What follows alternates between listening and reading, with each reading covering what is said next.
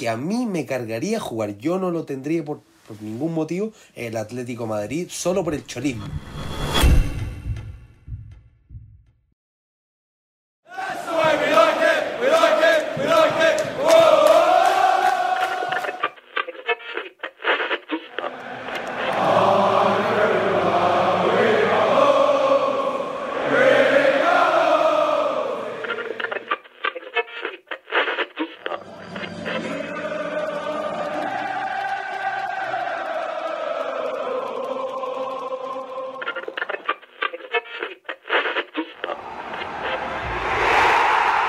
Inglesa. Hola, ¿qué tal? Sean ustedes bienvenidos a una nueva edición de la Grada Inglesa. Una mirada a la mejor liga del planeta, la Premier League, la primera división del fútbol inglés.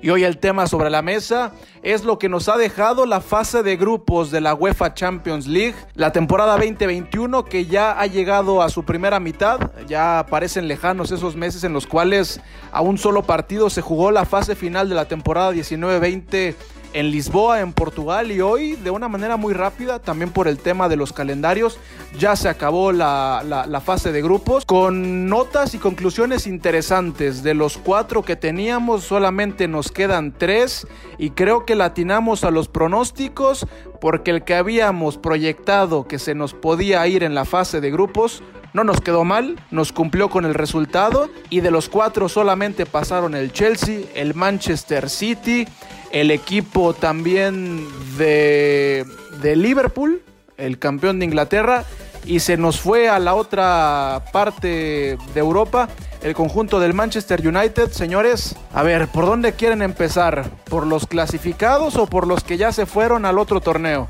Por los buenos, ¿no? Los malos no, no, tienen nada que ver.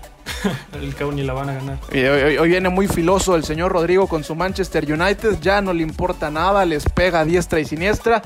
A ver, bueno, vamos a empezar de los con los que sí clasificaron a la fase de eliminación directa en la UEFA Champions League. El Chelsea, el Liverpool y el City, los tres clasificaron en primer lugar. Me parece que, que hicieron válidos los pronósticos. Ninguno tenía un grupo tan complicado, pero con base en el funcionamiento, para ustedes, ¿quién es el que, el que da mejores sensaciones de cara a la fase de eliminación directa? Para mí, curiosamente, el que menos me da es el City.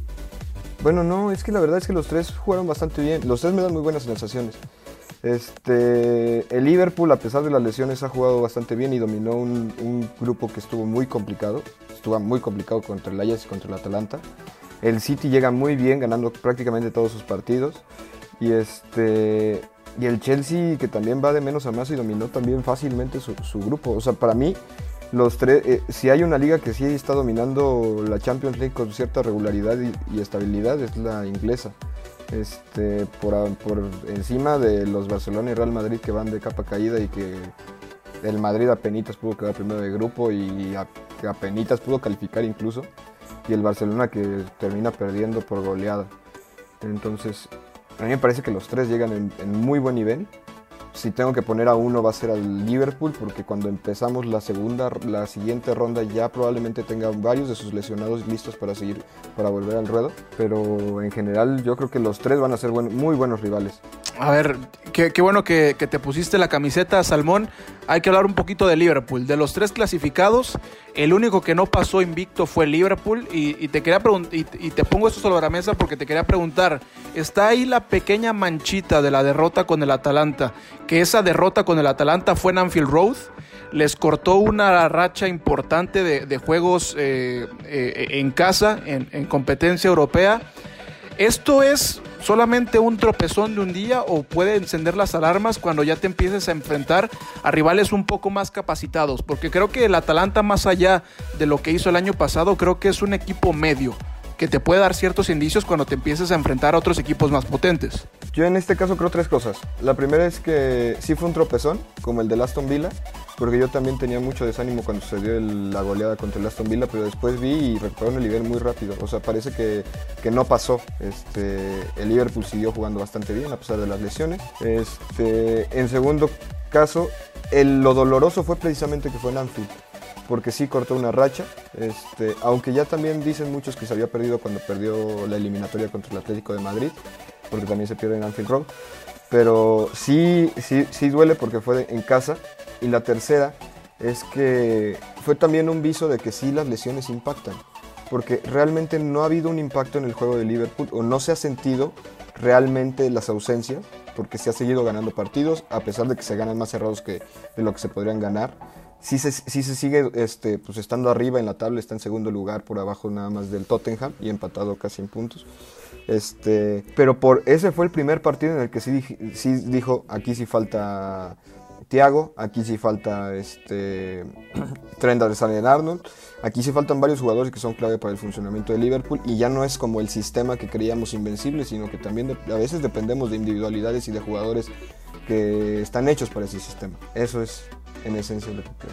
Bueno, ahí yo comparto con, con Alfonso. Creo que los tres equipos fueron muy solventes para pasar su fase de grupo. Creo que el que más fácil lo tuvo, entre comillas, fue, fue el City, pero de todas maneras eh, solventó muy bien su, su pase a, la siguiente fase. Y concuerdo en que el Liverpool me parece el equipo más entero, eh, porque aún con toda la cantidad de lesionados en piezas clave, porque si hubiera sido el Navi Keita, o el- perdón que usa Navi Keita como ejemplo, pero hay muchos Navi Keita, quizás no, no afecta tanto. Origi, Shakiri, alguno, Minamino, alguno de esos, ¿no? Claro, pero en este caso afecta a Fabiño, a- ya, ya lo dijo Alfonso, eh, Trent Alexander Arnold, Allison en algunos momentos. eh, incluso hemos visto que eh, está el joven irlandés, que, ¿cómo es? Keller, Keller, Eh, Kayomin Kelleher, sí. Kayomin Kelleher, perdón, Kelleher. Y también que, que resultó ser un muy buen arquero con, con grandes reacciones, bastante felinas. Entonces yo veo muy, muy entero al, al Liverpool porque aún con los suplentes de los suplentes ha logrado competir en una competición tan difícil como la UEFA Champions League. Eh, de la misma manera encuentro que el partido con la Atalanta marca un punto de bisagra de, de- de la invencibilidad que se veía en Anfield Road pero, pero bueno, al final eh, reitero que creo que el Liverpool es un equipo muy, muy, muy entero y que se ve con grandes posibilidades porque compitiendo con, eh, con, con jugadores que están lejos de ser la primera elección de Klopp eh, cuando todos están sanos, cuando cuenta con todos, ha logrado competir e incluso ha logrado ganar. Eh, y eso en un equipo que no se veía una plantilla tan amplia, pero que ahora con, en base a rendimiento se puede ver que es amplia, eh, es muy importante, sobre todo en estos campeonatos que son largos, complejos, de llaves de ida y vuelta. Así que yo eh, me quedo con que el Liverpool va a ser un equipo que, está, que va a estar muy entero. Y una pequeña eh, alusión al Chelsea que solventó muy bien su grupo, tuvo algunos deslices eh, como contra el Krasno- Krasnodar ahora que empataron 1-1 pero, pero por ejemplo contra Sevilla se vio que Giroud marcó un póker eh, y, que eh, Lampard ha sabido activar ciertas piezas necesarias para poder solventar su grupo y poder solventar una buena participación en, esta Copa de Campeones. Qué bueno que llegamos al Chelsea porque me parece que ese es un punto muy interesante. El factor Giroud. Hasta hace dos meses a Giroud me lo, me lo ponían fuera del equipo de Londres. A Giroud me lo ponían casi casi transferible, cepillado por, por Frankie Lampard. Y hoy me parece que, que le está compitiendo de bastante buena manera a Timo Werner. Creo que a Lampard le está poniendo la duda de juego con el francés o juego con el, con el alemán. Creo que el grupo no fue de, de- tanta oposición. Estaba claro que el Chelsea y el Sevilla iban a llevarse los dos primeros lugares. Ahí la pregunta era si el Krasnodar o el Gen se iban a llevar el, el boleto a Europa League. Pero más allá de, de- de los rivales de grupo, eh, ¿creen que a Chelsea le puede dar para, para seguir avanzando ahora que vamos a entrar a la eliminación directa? Pues sí. Sí, y a mí me... Rodrigo, por favor. Ah, gracias, gracias. Pues mira, yo creo que de los rivales que están en el Bombo 2, yo creo que el único que podrá tener como un gran peso será el Barcelona. De ahí en fuera, pues es la Lazio, eh, tenemos al Porto, tenemos al Gladbach. Entonces, pues son equipos que tal vez te puedan dar una batalla, pero no es así como que representen un gran reto. Sí, bueno, mencionaste un nombre importante que era el de, el de precisamente el francés, pero a mí sí hay un nombre que me parece más importante, es el de Mendy, que incluso tuvo un impacto que yo puedo Sí. poner similar al que tuvo Allison en el Liverpool o que incluso similar al que tuvo Van Dyke en el Liverpool también. Porque el Chelsea es uno a partir de que llegó y otro cuando no estaba. totalmente distinto. Ha, ha, sido dominador desde que llegó. Dominador y en defensa bastante bien. Entonces, ese para mí es un nombre propio que hay que resaltar. Y, y para mí el problema no va a ser para Werner. Este. En, competir con este Giroud para mí es para Tammy Abraham, porque ya vio también este Werner, este, ¿cómo se llama? Lampard, que puede usar a Werner por la banda y le funciona bastante bien. Un, jugador que se echó, eh, no en, este partido, creo que fue contra el Sevilla, se llevó a prácticamente todo eh, todos los que le ponían enfrente desde su, desde su, desde su área grande hasta el área grande del, del, otro lado y se la, se la aventó para que la metiera el delantero y se echó un jugador pues como si fuera extremo de toda la vida. Entonces, para mí el Chelsea sí es peligrosísimo. Es, de hecho, es el, yo creo que el equipo que va a competir por la Liga Inglesa y por la Champions bastante bien. Ya supo cómo moldar las piezas este, Lampard, ya supo cómo armar un grupo y, solidificarlo y hacerlo bastante estable, sobre todo en defensa que tenía muchas fallas.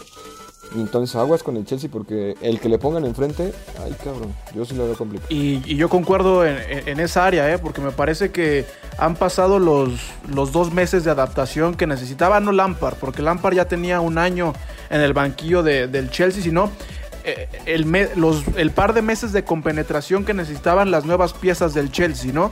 el primer mes, las primeras 6, 7 jornadas de, la Premier League, la gente del Chelsea estaba muy, muy inquieta, ¿no? E incluso llegó, por ejemplo, Thiago Silva, tuvo errores cuando llegó. Timo Werner se tardó en, anotar goles. Kai Havertz, lo dijo el señor Salmón, era una de las grandes decepciones al inicio de la temporada, pero me parece que hoy el Chelsea está encontrando en sus jugadores importantes el mejor momento de, la temporada y en el momento que más los necesitan, cuando van a empezar las fases de eliminación directa. Hay que hablar del estadounidense Pulisic, que después de una lesión muy difícil está tomando un gran nivel. Ya dijimos lo de, lo de Kai Havertz, lo de Ben Chilwell, que me parece que es top 5 en las contrataciones de esta temporada. Entonces, lo del Chelsea es de destacar. Y ya por último, creo que por ahí alguien mencionó algo del City. Pero, a ver, hay que ser sinceros. Este, este grupo no puede ser parámetro para lo que va para lo que va a pelear el City en este año en la, en la Champions League. Y ya sabemos los antecedentes del equipo, del equipo de Manchester. Y yo les voy a preguntar antes de pasar a los bombos, ¿va a ser la historia de siempre con el City o ahora sí podemos esperar algo? Porque también esta es percepción personal, pero parece, eh, eh, pudiera vislumbrarse que este año quizá Guardiola va a dejar de lado nuevamente la liga y decir, ahora sí vamos por la Champions. Déjame dar un pequeño apunte del Chelsea que, que quería decir. Otro de los grandes nombres propios que no mencionamos, Rizzy James ha demostrado ser un valor muy importante en la defensa de Chelsea, un jugador que impregna la idea de juego de Lampard dentro de la cancha y que ha dinamizado sus jugadores, con, el que ha jugado a Reece James ha mejorado su nivel, sus prestaciones. Por lo tanto, ahí por ahí también pasan muchas cosas. Y lo otro es que si es que yo les dijera hace cinco meses o seis meses que el Chelsea iba a terminar la fase de grupos con solo dos goles convertidos en contra, ahí se ve la importancia de, de Eduard Mendy que sí mencionó Alfonso y, que creo que todos compartimos que es muy distinto ver a Kepa en el arco que ver a un Eduard Mendy entero, muy seguro, presto y que no, eh, no es como que le hayan llegado poco, todo lo contrario, sino que ha sido solvente, ha sido un arquero merece estar en la palestra y merece que nosotros hablemos bien de él. De hecho, de estos dos goles convertidos solo le convirtieron uno, porque el otro que le convirtieron, que fue contra el Krasnodar, estaba Kepa. O sea, en los seis, en cinco partidos que disputó Eduard Mendy le metieron un solo gol. La importancia de tener un buen arquero. En lo que respecta al City, eh, me parece que obviamente este grupo no es un muy buen parámetro, es parámetro obviamente, pero no es un muy buen parámetro. Eh, creo que eh, Pep va a dejar todo por la Champions, creo que este es el año en que debe dar un paso o una declaración de intenciones explícita en lo que respecta al rendimiento del City en el campo internacional, por lo menos llegar a una final por lo menos, porque en las semifinales ya llegó el ingeniero en su momento, el ingeniero Pellegrini, pero llegar a la final y, y tiene equipo para hacerlo tiene a un Cancelo muy prendido ahora que lo cambiaron de banda, que incluso ha llegado a convertir goles. Tiene un Ferran Torres que ya lo mencionamos en el programa pasado, que se ha adaptado muy muy bien al sistema implantado por Guardiola, incluso ha servido de revulsivo para en los partidos que están más trabados, destrabarlo y ser un activo bastante importante. Eh, podemos hablar de Sterling, que está de nuevo ganando un gran nivel, y creo que un nombre que va a ser muy importante va a ser eh, ver si podemos recuperar el mejor nivel de Sergio Agüero, que ya vimos que en el último partido se pudo estrenar en esta temporada en Champions y ojalá que pueda mantener el, el, nivel el argentino y el acierto de cara a portería, ya que me parece que solo con Gabriel Jesús como eje de ataque, sin contar a Sterling y sin contar obviamente a los extremos, eh, se queda corto. No, yo, yo concuerdo totalmente. El regreso de, de Sergio El Agüero es importantísimo. Gabriel Jesús sí podemos decir que es, es un delantero top, es un delantero de élite, pero, Es un gran delantero. pero Agüero tiene ese algo, tiene, tiene gol, tiene experiencia, tiene liderazgo. Para mí, Agüero era, era, era una baja muy sensible para, para el City en, en el, en el banquillo, en el, en el vestuario, en la cancha. Entonces me parece que el regreso del argentino le puede caer muy bien al City. Y ahora, siguiendo en, en el tema de los equipos de Manchester, hay que cruzar nada más la calle. Llegamos a Old Trafford. Ay, el United. Ay, el United. A ver, en un grupo en el que compartiste eh, eh, con el subcampeón vigente de Europa, el PSG, con el que compartiste con uno de los últimos semifinalistas, el RB Leipzig, en un grupo en el que compartiste con un equipo que si bien no te dice mucho el nombre, la historia, pero sí tiene buenos jugadores, porque hay que ver lo que tiene el Bashasekir, ¿lo del Manchester United es fracaso o no es fracaso? Yo digo que es un fracaso. Me recuerda mucho al- a la temporada, creo que era 2015-2016, que igual tuvieron un, un grupo donde estaba el PSV, el Wolfsburg y creo que el CSK, y quedaron, creo que igual, quedaron en tercer lugar y se fueron a la otra cara de Europa. ¿Y quién nos eliminó? El Liverpool. Entonces yo digo que el Manchester ha tenido, a lo largo de estos últimos tal vez 15 años, han quedado a deber mucho en los grupos en los que han estado. A veces quedan en tercero, a veces ganan. Les han tocado a veces grupos, este, perdón, este, partidos en octavos contra equipos que tal vez son duros de roer. Me acuerdo de un Olympiacos que les costó mucho trabajo poder ganarles y que el Bayern Múnich los eliminara. Pero este Manchester United, como hemos estado comentando, pues ya es, es como cuando estábamos eh, antes de, grabar sobre el Cruz Azul, sobre el Colo Colo. O sea, ya es algo que nosotros vemos como común o es como de... pff, ¿Qué te puedo decir de este equipo? O sea, ya son tantas las, las veces que me ha tocado ver que pierden, de que son más tristezas que hasta ya te acostumbras y dices, bueno, pues, ¿qué, qué más puedo esperar de este equipo? Entonces, le tocó esa, esa derrota exactamente contra el equipo turco, es la que ahorita se está lamentando Solskjaer. Bueno, el equipo turco tenía grandes baluartes, como lo dijo Gerardo, tenía a Cabesi, que es un internacional turco, que además ya le vimos que tiene una zurda muy predominante y diferencial, eh, una sangre fría para definir notable. Tiene a, a Edin Vizca, que es el mejor jugador de la Super League, tanto en la temporada pasada como en esta, eh, y también un jugador muy diferencial. Eh, por lo tanto, eh, digamos que no era cualquier equipo el vas a exigir. Pero, pero bueno, e- esa derrota cala muy hondo. También creo que la derrota eh, en Old Trafford contra el PSG hipoteca claramente tus posibilidades para pasar.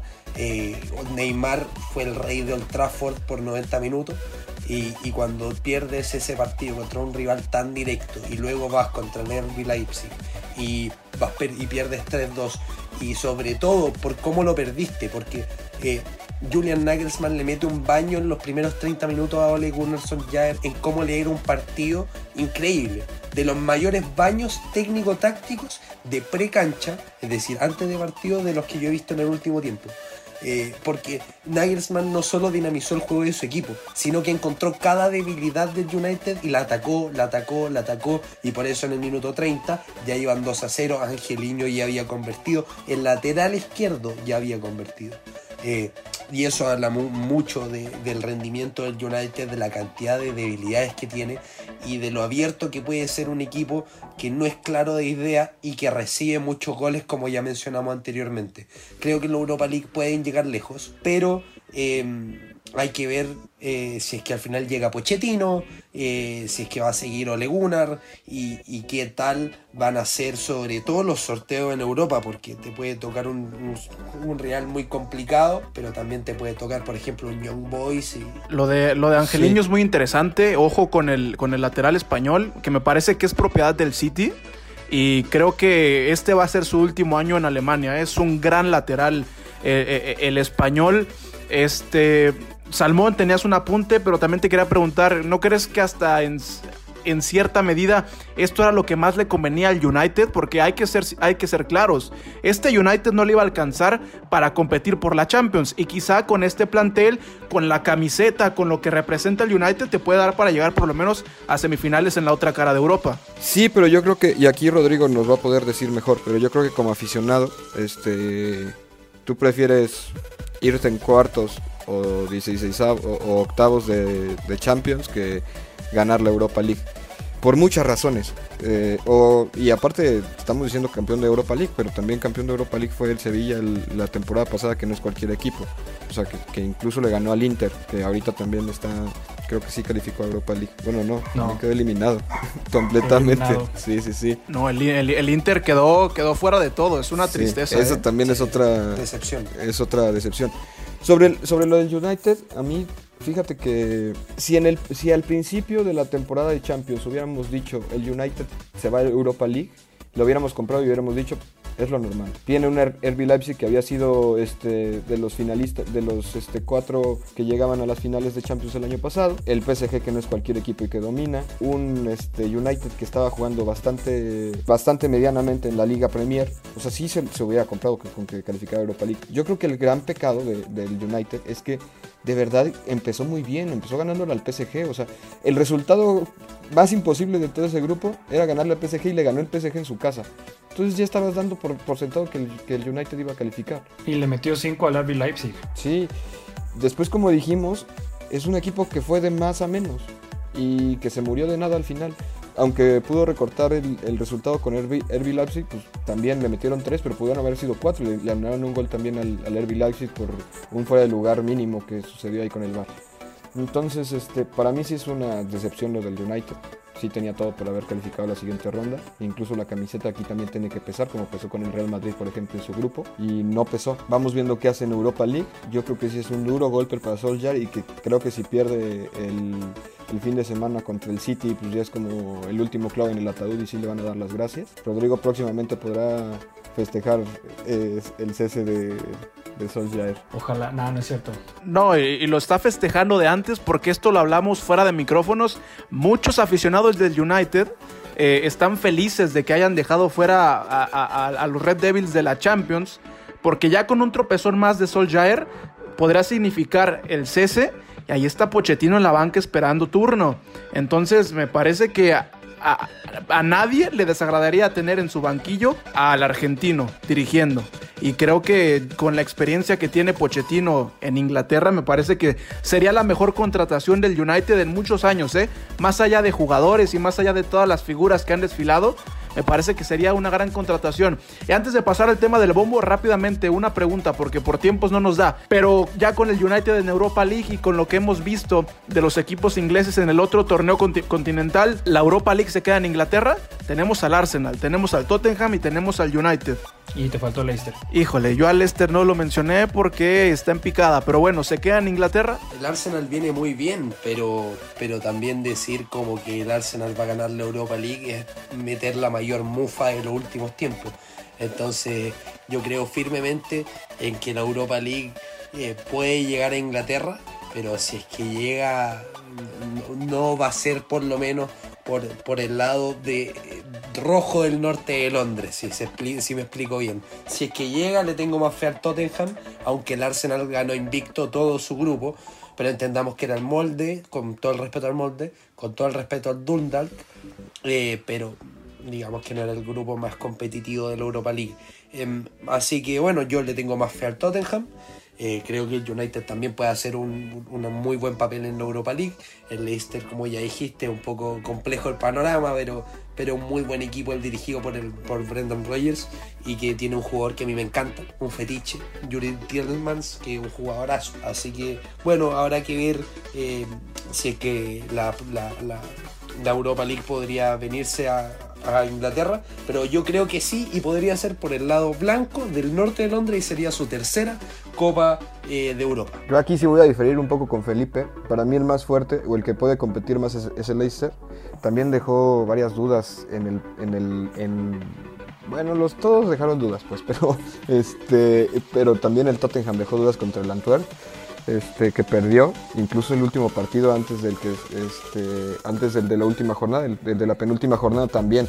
¿Cómo puede ser posible que vas ganando 1-0 este, al minuto 70, 75, te empatan al minuto 80, remontas al minuto 85 y te empatan al minuto 93?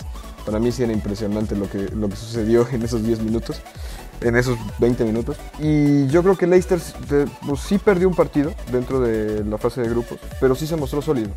O sea, el partido que perdió era, pues también lo tenía como medio en el, este, en el panorama, pero yo sí lo he visto más sólido que los otros, que los otros dos equipos, tanto el United como el Tottenham. A ver, este, qué sucede. También hay muy buenos equipos todavía compitiendo ahí. Y pues este el Arsenal sí no creo que, a pesar de que hizo 6 de 6, este, no creo que. 6 de 6. No creo que avance mucho por ahí. Con todo el dolor de mi corazón para Gerardo. Pero bueno, vamos viendo. De, del Arsenal ya no vamos a hablar porque llevo las de perder y ya me reventaron también en otro podcast por irle al Arsenal. Entonces, mejor del Arsenal no vamos a hablar. Y yo le echo también todas las fichas al equipo del Tottenham. Me parece que por ahí puede estar el ganador de la Europa League. Y ya para ir finalizando, el sorteo de la Champions League de los duelos de eliminación directa se llevará a cabo el lunes, la madrugada para, para México, en la mañana para Chile. Y rápidamente las reglas son 16 calificados, se dividen en dos bombos. El primer bombo tiene a los líderes de grupo, el bombo número 2 tiene a los segundos lugares de cada grupo. Y en lo comentado, ¿no? Eh, si tenemos eh, en, un, en un bombo número 1 a un español y en el bombo número 2 tenemos a otro español, no se pueden enfrentar no se pueden enfrentar equipos del mismo país. Entonces ese no es un problema para los equipos de Inglaterra porque los clasificados todos están en el bombo número uno. Y entonces aquí es donde entra el terreno de la suposición. Tenemos al Chelsea, al City al Liverpool en el bombo, en el bombo número uno.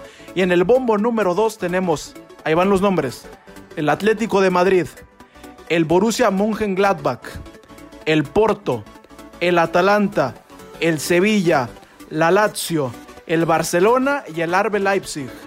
¿A cuál quieren enfrentar y a cuál no quisieran enfrentar? El Porto, por favor, el Porto. Sin desmerecer al Porto, que tiene una muy buena plantilla con, con el fichaje de Marco Gru, Grujic y con Felipe Anderson, que han rendido, con Tecatito Corona también. Eh, pero por los nombres nombrados, o sea, ya, ya, mencionado, me parece que el Porto podría ser un muy buen rival. Y el que a mí me cargaría jugar, yo no lo tendría por, por ningún motivo, el Atlético Madrid, solo por el cholismo. Además por cómo vienen, el, el, cholismo es impresionante. Eh, en un duelo uno a uno debe ser de los técnicos más efectivos. Eh, tiene un Joao Félix que tuvo de dulce y agrada en el grupo, pero también tuvo una, una de sus primeras grandes exhibiciones con la camiseta roja y blanca. Así que a mí, por favor, no me des el Madrid. El Mönchengladbach de Marco Rose también tiene una muy buena plantilla.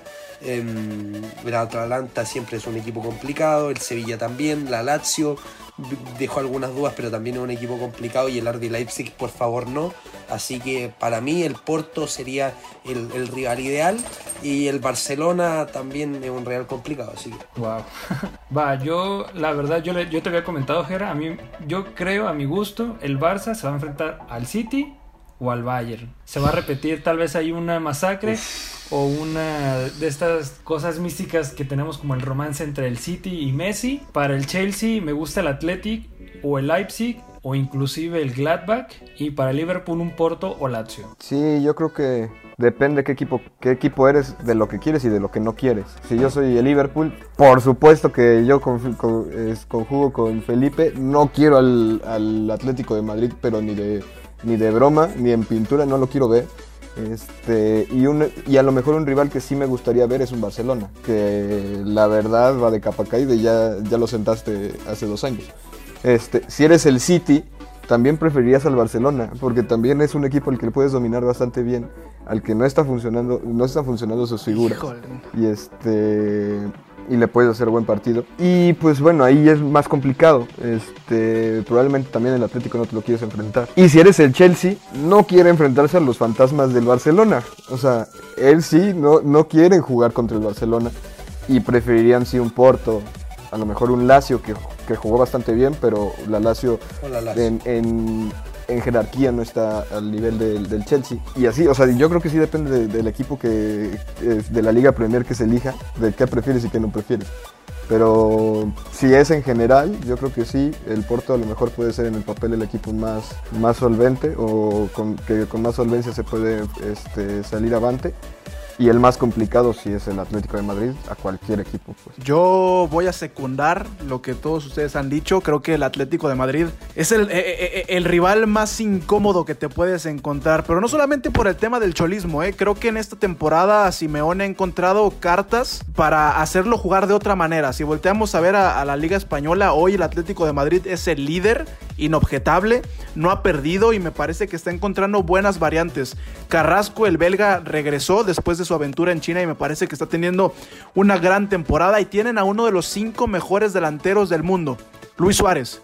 Y quiero ver quién va a soportar al uruguayo, pero también por el tema histórico. El Atlético de Madrid ya eliminó el año pasado al Liverpool, el Atlético de, Madrid ya eliminó en un momento al Chelsea en un, en un cara a cara, en eliminación directa a- en- en Champions.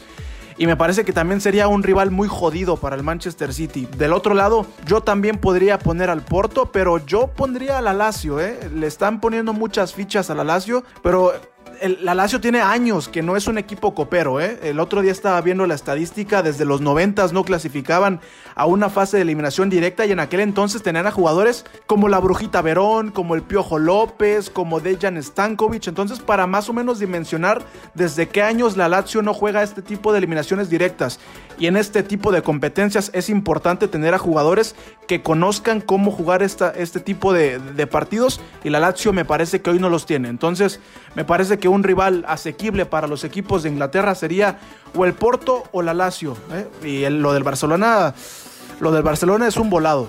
A mí me parece que la Lazio igual tiene, eh, para mí es un equipo más incómodo que, que el, que el Porto por, por tres nombres propios. Uno, es Chiro Inmóvil, un delantero que, que se crece en este tipo de eliminatoria y, que te puede hacer un, un baño en lo que respecta a las definiciones dentro del área.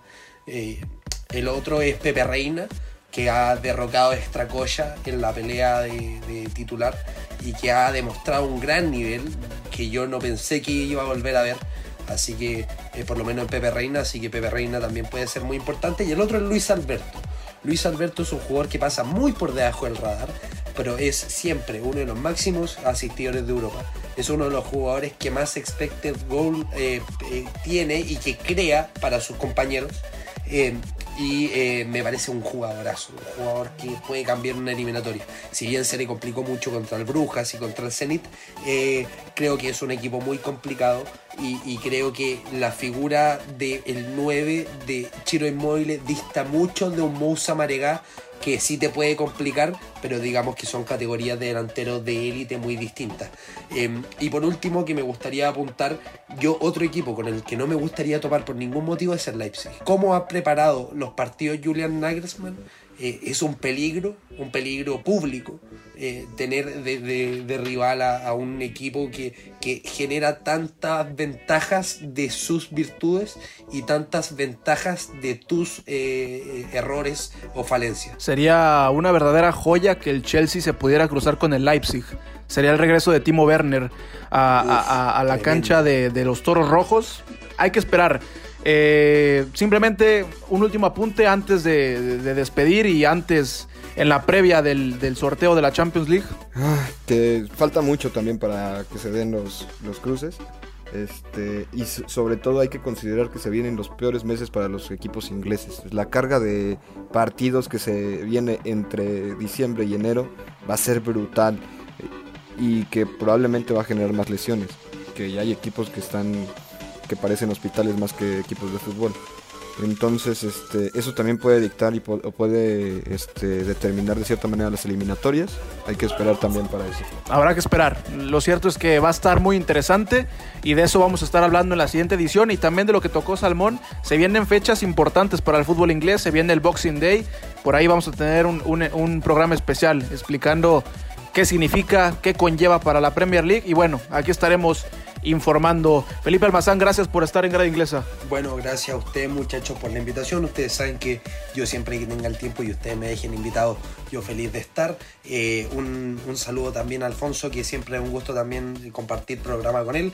Así que bueno, y ahora nos vamos a ver lo que queda de final de Liga MX. Exactamente, sí, ya. Ve que, que por lo que veo no nos estamos perdiendo de mucho, pero bueno, sí, habrá, habrá que verla. Eh, Alfonso Salmón, agradecerte nuevamente tu participación. No, gracias a, todos. Este, gracias por la invitación una vez más. Ya me siento de casa.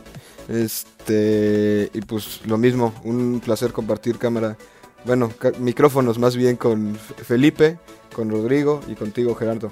La, verdad es, un gusto. Y finalmente, Roy, eh, nos vemos la que sigue y pues aguantar vara con el United porque me parece que los días están contados para Solskjaer en Old Trafford. Ojalá, y es un gustazo compartir con eso con ustedes, amigos, y pues a ver qué rueda con la Champions y seguir platicando. A nombre de Alfonso Salmón, de Felipe Almazán, de Rodrigo Cervantes y de toda la gente que hace posible Grada Inglesa, yo soy Gerardo Guillén.